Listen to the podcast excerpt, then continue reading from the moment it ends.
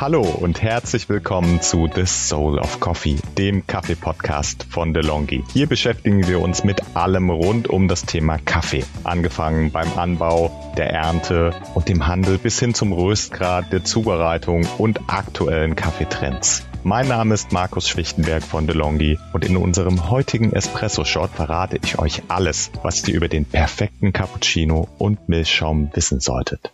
Umfragen belegen ja, dass der Cappuccino hierzulande die beliebteste Kaffeespezialität ist, wenn man vom klassischen Filterkaffee mal absieht. Aber warum trifft ausgerechnet der Cappuccino so sehr den Geschmacksnerv der Deutschen? Vielleicht liegt es ja daran, dass der Cappuccino durch seinen hohen Milchanteil und den cremigen Schaum ein vergleichsweise sanftes Kaffeegetränk ist, also nicht so kräftig und bitter wie vielleicht der schwarze Kaffee oder der Espresso.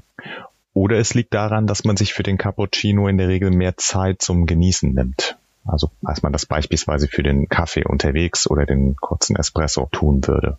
Und man verbindet dadurch einfach viel mehr positive Momente mit ihm.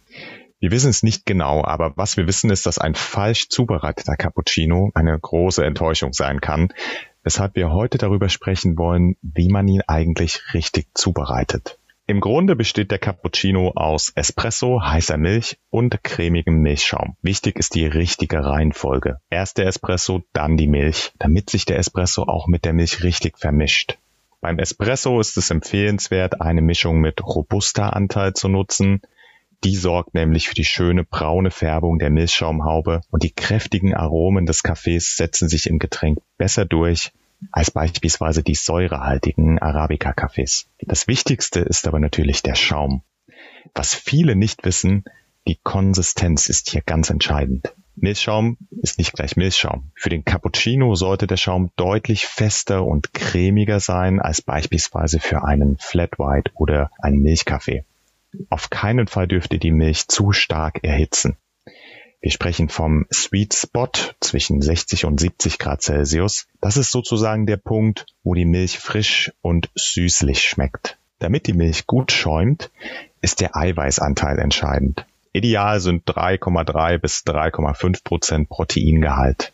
Ob Vollmilch oder Halbfettmilch ist für das Aufschäumen eigentlich egal, aber der Fettgehalt sorgt natürlich für den Geschmack. Ich würde daher eher Vollmilch empfehlen, aber probiert den Unterschied zu Halbfettmilch im Cappuccino einfach mal aus. Ihr werdet das ganz deutlich schmecken.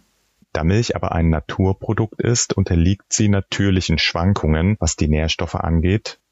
Ihr findet auf der Milchpackung deshalb meist nur Durchschnittswerte. Und es kann sein, dass sich die Milch im Zeitverlauf unterschiedlich gut aufschäumen lässt, obwohl ihr immer die gleiche Marke kauft. Hier ist das Futter, Alter, Gesundheit der Tiere oder sogar klimatische Verhältnisse entscheiden und die haben einfach einen Einfluss auf die Zusammensetzung der Milch. Also nicht verzweifeln, sondern einfach mal die Milchsorte wechseln oder gleich auf Barista-Editionen zurückgreifen. Denen sind nämlich Proteine zugesetzt.